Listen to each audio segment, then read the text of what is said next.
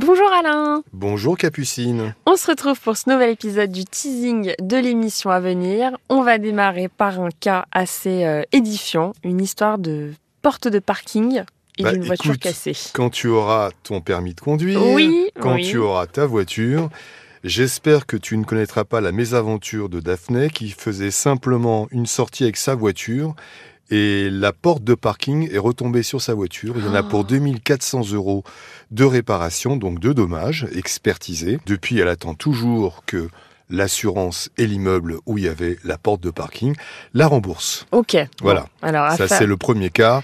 C'est un cas agaçant dans la mesure où vous êtes responsable, il y a eu un souci sur votre barrière. Allez plus vite au niveau du remboursement. Bah, bien sûr, je comprends tout à fait.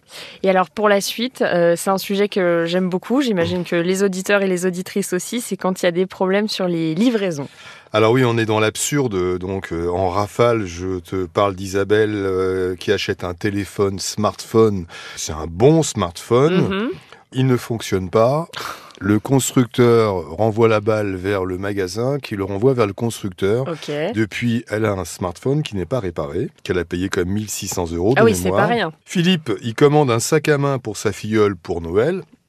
Il reçoit un colis vide. Juliette commande une tablette et reçoit des jeux pour enfants. Non, mais alors là, rien à voir en plus. hein. Et peut-être le cas le plus drôle, c'est Julie, son téléphone est livré dans un point relais. Ok. Alors tu te dis un point relais c'est pratique. Bah oui. J'y vais quand je veux, Bah oui. sauf que là, le point relais où il a été livré est à l'autre bout de la France. Mais non. Si, si, absolument. D'accord. Voilà. Très bien. Alors, des situations de plus en plus abracadabrantes. On suivra ça avec attention. En attendant, je te dis à bientôt, 9h sur RTL. À bientôt, Capucine.